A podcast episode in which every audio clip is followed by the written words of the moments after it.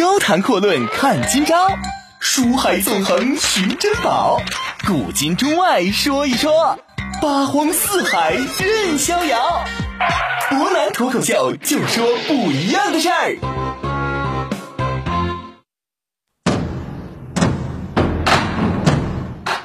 听众朋友，大家好，欢迎您收听今天的博南脱口秀。那我们接着说一说河北之雄袁绍的故事啊。上周呢，我们就提到这个袁绍手下这个谋士沮授呢，给他出了这么一个主意，让袁绍啊，在这个关键时期啊，汉献帝呢正在途中流亡呢，被李傕郭汜所追杀。如果这个时候袁绍要是出手的话，把汉献帝接过来，那么显然呢，就能够挟天子以令诸侯，可以说大权在握，大事可成。那么袁绍一开始想的确实很好。再想想之前这沮授在自己刚到邺城的时候跟自己说的这样一事儿，只是差了定都在邺城还是定都在洛阳这么一笔。相比之下呢，定在自己大本营邺城的话，那可以说更好。毕竟呢，离自己老家很近，掌控起来更加方便。于是这袁绍呢，这时候就决定，干脆我就听从沮授的话，去奉迎汉献帝。可如此一来呀。这袁绍这边内部又出了问题啊！我们后续会说一说为什么袁绍内部这么混乱。他手下的两个啊，一个谋士，一个大将，又出来反对了。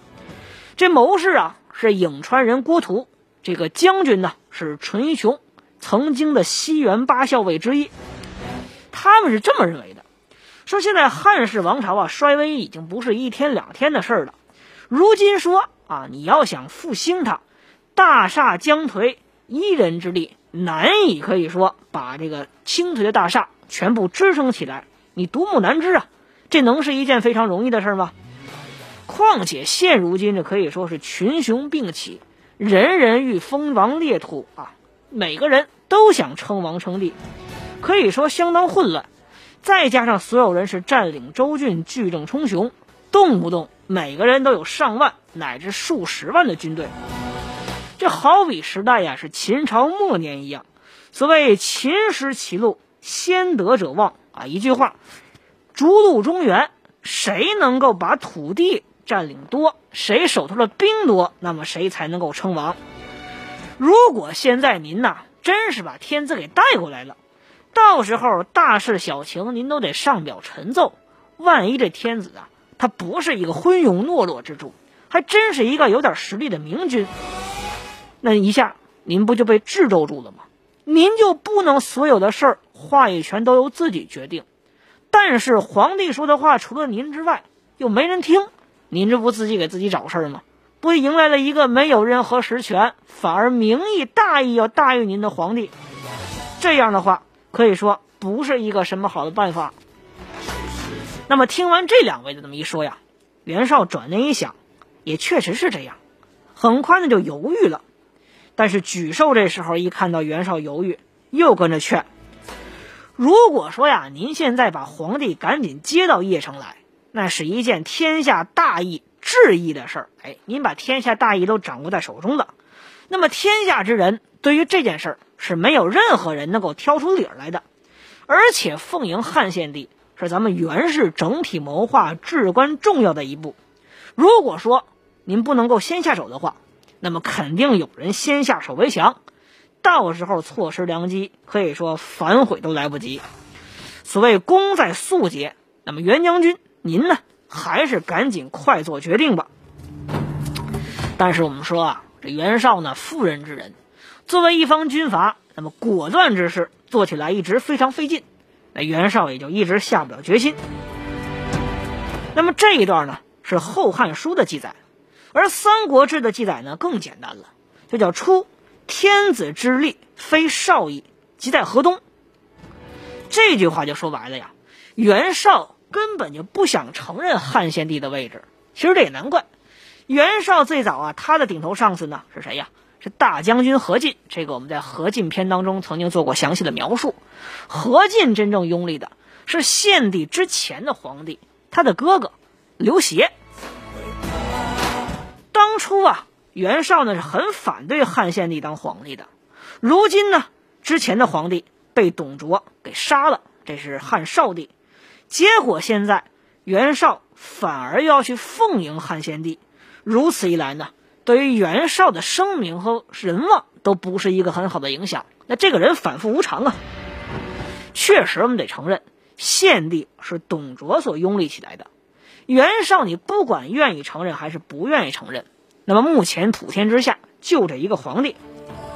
但是如果说这个时候有人利用袁绍曾经不承认献帝这件事去做文章的话，那么显然呢，袁绍的处境也将会非常危险。因此说，我们详细分析一下，可以发现，袁绍之所以迟迟不动手，那么一方面呢，确实由于他性格有问题；另外一方面得说，当时这个环境确实非常错综复杂。可以说，袁绍这时候非常后悔。千不该万不该，不该自己当时没看清楚形势，不承认董卓所拥立的汉献帝。谁也没想到，这汉献帝呢，现在真的成了皇帝，自己可以说去接他也不是，不接他也不是。那么就在这种犹豫之中，袁绍呢也是错失良机。那么后面发生的事儿，大家也都知道，曹操可以说是抢先一步，把汉献帝接回了许昌。由此也是正式开始了自己啊一人之下万人之上挟天子以令诸侯的这样一个局面了。实际上我们得说呀，这很多人后世就说袁绍这性格不好啊，这个人呢空有大志而才华呢非常疏浅。实际上呢，这是我们站在后世纵观全局的角度出发，才能发现袁绍的这样一个问题。但是我们如果真的站在袁绍的角度，坐在他的椅子上。去思考当时的情况，我想，张口就去奉迎汉献帝这种事儿啊，没有人轻易敢做。毕竟俗话说得好，伴君如伴虎，更何况这个君主还曾经啊是你所得罪过的。那么说到这儿，可能很多人就会提到啊，这个齐桓公和管仲之间。那么齐桓公还叫公子小白的时候呢，确实曾经被管仲所射过一箭。但是齐桓公毕竟是什么人物啊？这是王承霸业的一个人啊，这可以说是人中之杰。那么汉献帝究竟会不会记仇，谁也不好说。因此呢，袁绍犹豫半天，最终还是没敢动手。俗话说得好嘛，这历史呢没有偶然。曹操这边就没有任何忧虑啊，他从来没有发表过这汉献帝到底算不算我应该拥立的皇帝这种说法。因此呢，他接起来也没有任何问题。那么，随着曹操接到了献帝，扫平了李傕、郭汜、吕布乃至于袁术这些势力之后，那么曹操在北方可以说逐渐发展起来。而我们之前提到过，现在最北边啊，当时中国版图汉王朝版图的最北边是袁绍，而曹操呢是在河南一带，袁绍在河北一带，双方是以黄河为界。但是，早晚有一天。这两雄不并立的时代马上就要到来，因为曹操的势力已经逐渐开始渗透到黄河以北的地区了。那么接下来呢，我们就得详细说一说袁绍人生当中的第四件重大事件，也可以说是他一生当中最重大的事件——官渡鏖兵命运之战。建安四年，就是公元的一九九年六月的时候，这袁绍呢挑选十万精兵。战马万匹，马铠五百具，企图南下，准备进攻许都。这场战役可以说是官渡之战的一场全哨战。实际上，我们看一下对比啊，这个时候呢，根据《后汉书》还有《三国志》的记载呢，袁绍总兵力就不管他能打仗还是不能打仗的，所有可以算得上是被征兵到范围里边的人，前前后后大约是有六七十万之多。真正撑得起精兵的，也有二三十万之多。可以说，袁绍的兵力，那么是当时中国大地版图之上最为强大的诸侯。而曹操这边，满打满算，所有人就算吞并了李傕、郭汜、吕布这些实力之后，再加上自己挟天子以令诸侯嘛，以天子的名义招募那些士兵，所有能打起仗来的，加在一起，也就袁绍的四分之一左右，不到二十万人。如果说一定要看精兵的话，那么魏武帝纪当中，曹操曾经说过一句话，叫什么呀？初，本初有马铠三百具，吾不足十具。一句话，重装骑兵所用的马铠马甲。那么本本初原本初这边袁绍这边呢有三百具之多，而我手头呢不到十具。虽然说这只不过是一个数字对比，但是我们可以发现，曹操这个时候手下的士兵无论是装备还是人数，都远远比不上啊袁绍这边。不过呢，曹操这边倒是有一个优势，优势就在于袁绍因为自从攻灭了公孙瓒之后啊，手头的大部分部队可以说常年休养，士气呢不旺盛，训练呢不够充分。可以说算不上精锐之中的精锐。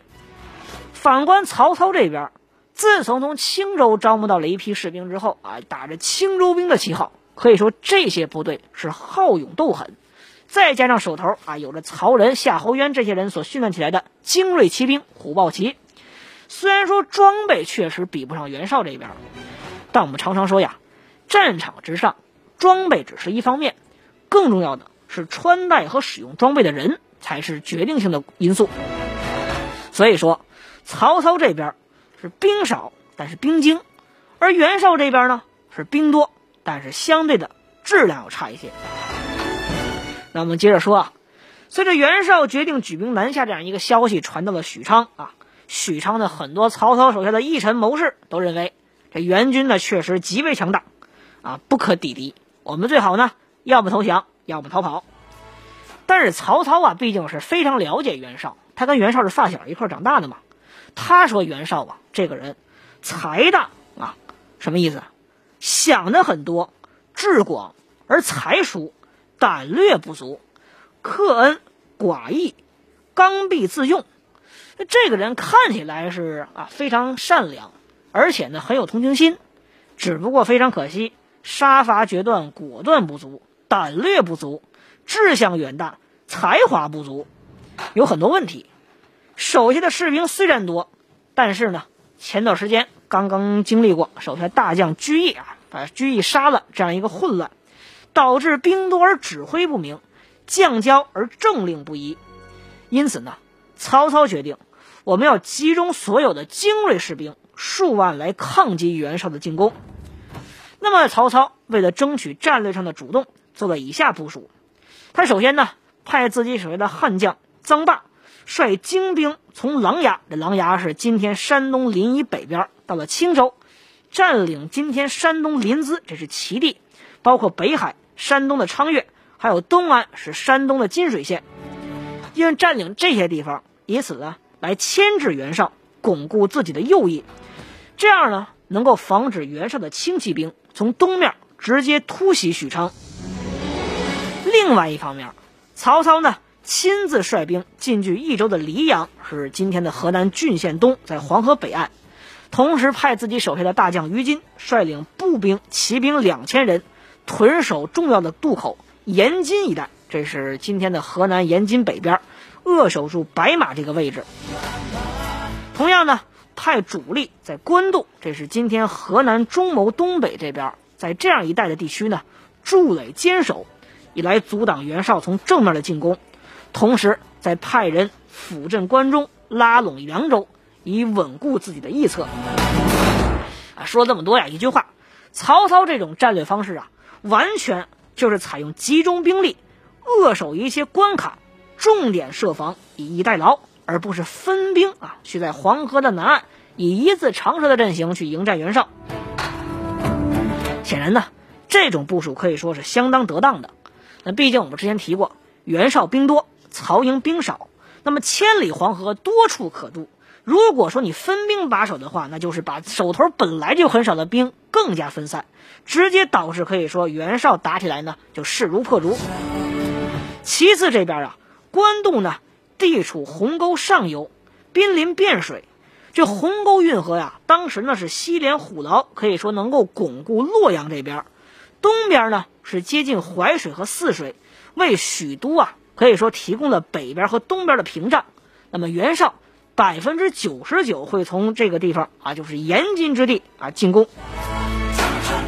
再加上官渡之地啊比较靠近许昌啊，最关键的是补给运粮也是非常方便的。袁绍这边可以说兵力非常多，但是兵力多也面临着补给的一个很大问题。那么很快呢，袁绍跟曹操的第一场前哨战就要爆发了。那么稍后我们再来详细的讲解一番。高谈阔论看今朝，书海纵横寻珍宝，古今中外说一说，八荒四海任逍遥。博南脱口秀就说不一样的事儿。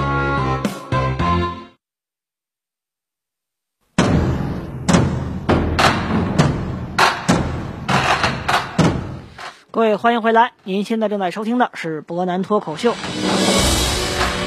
刚刚我们提到啊，这个曹操呢，针对袁绍的攻势，可以说做了一系列的部署。那么主要目的就是不分散自己已有的精锐兵力，以逸待劳，准备抗击袁绍的百万之众。同时呢，袁绍这边也没闲着，他派遣使者招揽很多人，像包括去兖州啊、豫州这些地方。刘表这个人呢，在荆州这个时候呢。是响应了袁绍攻曹的号召，派自己手下的谋士策动啊诸郡，包括像清徐二州呢，是阴谋反对曹操。而安阳都尉李通呢，则是拒绝了袁绍和刘表，反而投入到曹操的阵营当中。那么实际上，除了安阳郡之外，豫州的绝大部分呢，还是都去响应了袁绍的号召。同时，关中诸将这个时候呢，迫于袁绍的压力。也是表示，我们会中立，既不助袁，也不助曹。十一月的时候，张绣啊，这是张继的侄子，本来呢打算同意跟随袁绍，但是手下的谋士贾诩当着张绣的面回绝了袁绍的来使，准确的指出，袁绍这个人呢，虽然说志向远大，但是呢心高气傲，不肯容人，而跟随曹操则有三点优势。首先呢，曹操这时候毕竟是挟天子以令诸侯，跟随他是名正言顺。曹操这边兵力比较羸弱，如果说啊你跟随他的话，更愿意拉拢盟友，待遇呢相应的也会更高。那最后一点，虽然说张绣啊跟曹操之前有很大矛盾，但是曹操志向远大，这个关键时期是一定能够不计前嫌的。那么张绣这个时候呢？也是果断的听从了贾诩的建议，率众归降曹操，也被拜为了扬武将军。建安五年，就是公元二百年的正月，车骑将军董承、偏将军王福这些人呢，接受了汉献帝的著名的衣带诏，准备诛杀曹操。可惜呢，失败，被曹操一灭三族。而袁绍这边可以说是终于获得了一个名正言顺的开战理由，于是呢。袁绍打着奉衣带诏的这样一个借口，准备讨伐曹操，那么又派主簿陈琳啊写檄文，把曹操祖宗三代都给骂了一遍。那么曹操呢，这一次也是没有办法忍受，袁曹两家是准备公开宣战了。实际上这个时候啊，袁绍还是有一定优势的。为什么这么说呢？这曹操正在部署前期作战的时候。参与了一代诏之谋的这个刘备呀，起兵准备反曹。刘备已经占领下邳，屯聚了沛县，就是今天的江苏省沛县这个地方。手下的部队也瞬间暴增至近十万人，准备跟袁绍进行联系。这曹操啊，这个时候为了保持许都啊跟青州、跟兖州这两州之间的联系，避免两线作战，在次年二月，就是公元的二零一年。亲自率兵啊打击刘备，刘备呢全军溃败，只身逃往河北啊去投降了袁绍。实际上这个时候，当刘曹激战的时候，袁绍手下的谋士田丰呢就给袁绍出了主意：如果说将军这个时候举全军突袭曹操后边，那么曹操呢被两面夹击，很快就要彻底败亡。只可惜袁绍啊，之前我们提到过，有个小儿子，他很喜欢这小儿子。这小儿子这时候又生病了，袁绍再次以这种荒唐的借口拒绝采纳田丰的建议，最终呢，给了曹操从容击败刘备、回兵官渡的一个非常好的时机。同年二月，这袁绍小儿子终于是病好了，他决定进兵黎阳，企图渡过黄河，寻求跟曹军的主力进行决战。那么首先呢？他就派自己手下的上将颜良进攻白马这个地方，企图夺取黄河沿岸的一些重要渡点，以保障主力渡河。那么之后呢，就出现了著名的白马之围。实际上，白马之围的同时啊，袁绍手下的谋士荀攸啊就认为啊，袁绍虽然说兵多，但是如果说你中了曹操声东击西、分散兵力的这样一个谋略的话，那么你很有可能会导致自己的这个主力，就是颜良这些部队被直接暴露在曹军的主力面前。结果就正像他所想的这样，就是著名的关公走马刺颜良啊。当然，这个细节没有《三国演义》之前伯南所说的这么详细和精彩。但是不管怎么说，关羽根据史料记载，是在乱军之中撞见了颜良的盔盖。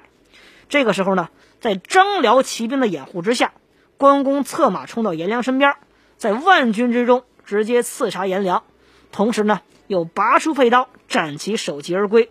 从始至终啊，可以说袁氏诸将都没有办法挡住关羽，而曹操这个时候也亲自上阵，挥动手中令旗。那么河北军是一溃千里，而曹军呢是大获全胜。由此呢，曹操就是解了白马之围，而袁绍率军想要追击的时候，自己呢已经彻底跟不上了。实际上，在输了这场战役之后啊，袁绍心里边非常窝火。因为呢，颜良虽然说只不过是派出了前部先锋部队，但是手头的部队可以说已经多达十万之众，已经超过了曹操这一次在许昌之战当中所动用的七万部队之多。但是没有想到，这半路杀出来个关云长，斩杀了颜良，导致自己中军混乱。那么为了报仇呢，同样也是为了吸取上一战的建议，一个问题。袁绍决定啊，派重装步兵出击，显然呢不是特别合适。这个时候还要以轻骑兵和重骑兵混编的皮征部队，才能够在这样一个部队，在这样一个地区发挥更好的一个啊一个进攻的效果。因此呢，袁绍再次派出了自己的手头大将文丑，率骑兵部队追击曹军。实际上，曹操这时候因为虎豹骑远调去镇压汝南一带。手头的骑兵不足六百人，而袁军啊，就袁绍部队这一次带来的部队呢，有五六千之多。只不过这一次，袁绍再一次上了曹操的当，而自己的大将文丑也死在乱军之中。那么，究竟曹操上了什么当？文丑又是怎么死的？那么这场战役对官渡之战的后边主力决战有怎么样的影响？由于时间关系，今天就只能跟大家说这么多。那明天同一时间，我们再做一个详细的分析。